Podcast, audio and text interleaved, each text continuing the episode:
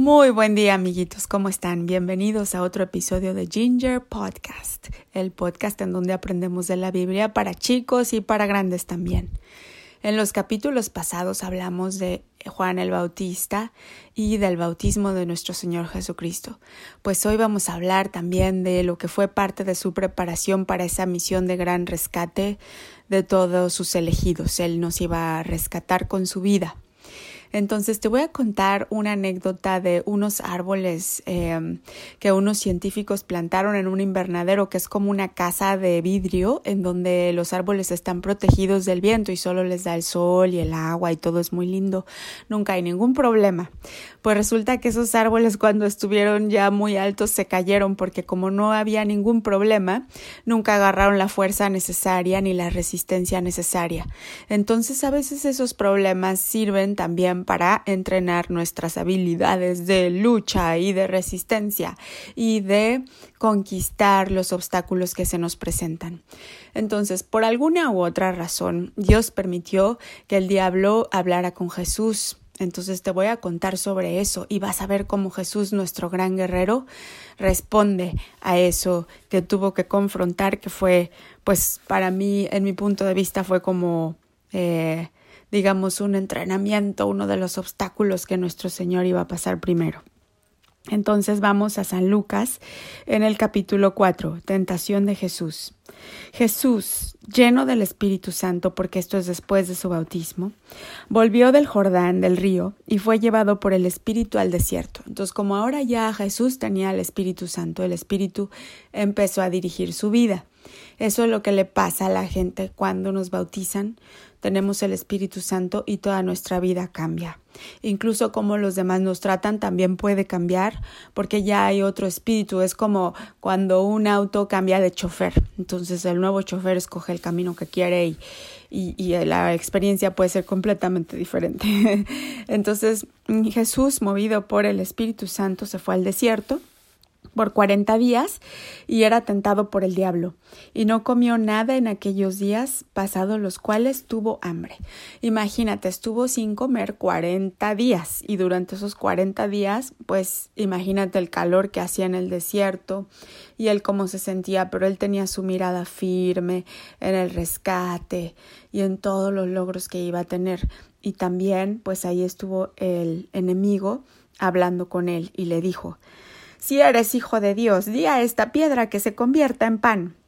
Y Jesús mira cómo le responde. Jesús respondiendo le dijo, Escrito está, no solo de pan vivirá el hombre, sino de toda palabra de Dios. Entonces, ¿qué pasa? Cuando el enemigo ataca, ¿cómo se le responde?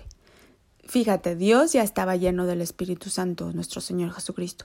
Él ya estaba ayunando, él ya estaba orando, y aún así llegó el enemigo. Entonces quiere decir que el ayuno, la oración, todo eso nos protege, pero no nos libera completamente. ¿Cómo se defiende nuestro Señor Jesús?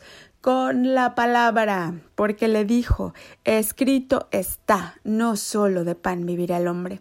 Entonces, cuando el enemigo te ataque, tienes que saberte la palabra de Dios y por eso aprendemos de la Biblia, para que le puedas recitar un verbo, porque eh, la palabra, este verbo, tiene vida, vida que Dios le dio. O sea, no son solo palabritas que estamos leyendo como en tu libro de texto de la escuela. No, no, no, no, no. La Biblia tiene vida propia y cuando se lee y el Espíritu Santo está dentro de ti, esas palabras son tu espada y le van a dar directo y le cortan la cabeza al enemigo, ¿ok? Entonces aprende la palabra para que sepas defenderte. Y entonces vamos al verso número 5 y le llevó el diablo a uno al alto monte y le mostró en un momento todos los reinos de la tierra. Y le dijo el diablo A ti te daré toda esta potestad y la gloria de ellos, porque a mí me ha sido entregada, y a quien quiero la doy. Si tú postrado me adorares, todos serán tuyos. Entonces el diablo en ese momento es el dueño de la tierra. ¿Y sabes cuándo le fue entregada? Bueno, cuando Adán se cayó y fue todo ese desastre. Entonces Este, desde ese entonces el diablo había estado aquí en la tierra reinando y se le ofreció todo eso a nuestro Señor Jesucristo. Y en el verbo 8 dice, respondiendo Jesús le dijo, vete de mí, Satanás, porque escrito está, otra vez la palabra, al Señor tu Dios adorarás y a Él solo servirás. Entonces, si te fijas, la primera vez le dijo, escrito está. La segunda vez todavía ataca otra vez el enemigo y le dice, escrito está, al Señor tu Dios adorarás y a Él solo servirás. O sea, nuestro Señor Jesucristo no quería ser rey él de todo eso que el diablo le ofreció, sino que se sometió a la autoridad de Dios su Padre. Y eso es también lo que nosotros hacemos, nos sometemos a la autoridad de Dios, nuestro Señor y Salvador y en el verso 9, y le llevó a Jerusalén y le puso sobre el pináculo del templo y le dijo, si eres hijo de Dios, échate de aquí abajo. Y Jesús le contesta, porque escrito, ah, perdón, y el diablo dice, porque escrito está, a sus ángeles mandará acerca de ti que te guarden, y en las manos te sostendrán para que no tropieces con tu pie en piedra. Y entonces ahí, si te fijas, el diablo ya cambia la estrategia y le dice algo que está escrito, porque le recitó el Salmo 91, eso es lo que está haciendo ahí el, enemigo. Entonces Jesús vio que el diablo le estaba subiendo el juego, es como juega, cuando juegas un videojuego y llegas al siguiente nivel. Entonces él ya le estaba diciendo algo que estaba escrito y dijo, a ver, ¿cómo vas a, cómo vas a contestar ante algo que está escrito? ¿Y sabes qué hizo Jesús?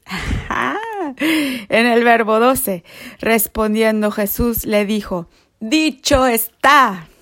¡Tarán! Dicho está. Es decir, cuando tú lees estas palabras maravillosas en voz alta y las dices, se convierten en algo todavía más poderoso que cuando solo están escritas y nadie las dice.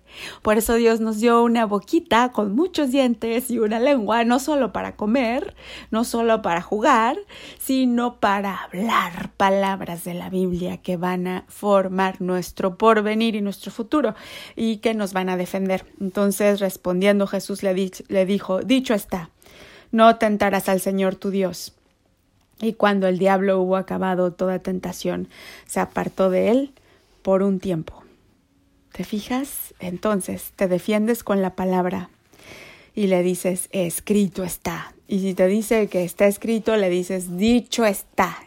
Entonces, cuando tú te pones a leer la palabra en tu cuarto en la noche y recitas los salmos en voz alta, esa es una gran espada, es como un campo de fuerza que vas formando alrededor tuyo y cada vez se hace más y más grueso, es como si si le echaras más y más capas a tu campo de fuerza conforme más lees la Biblia y entonces cada vez le cuesta más trabajo al enemigo atacarte, ¿ok? Entonces damos gracias a Dios por su palabra, damos gracias por todas estas enseñanzas y en el siguiente capítulo te voy a contar rápidamente de cuando Dios llama a varios eh, apóstoles para que lo sigan, ¿ok? Eh, porque él quería que tuvieran amigos, que, eh, que él quería tener amigos para que lo siguieran y que aprendieran de él, pero eso te lo cuento en el siguiente capítulo. Que, tengas un día muy bendecido y hasta pronto.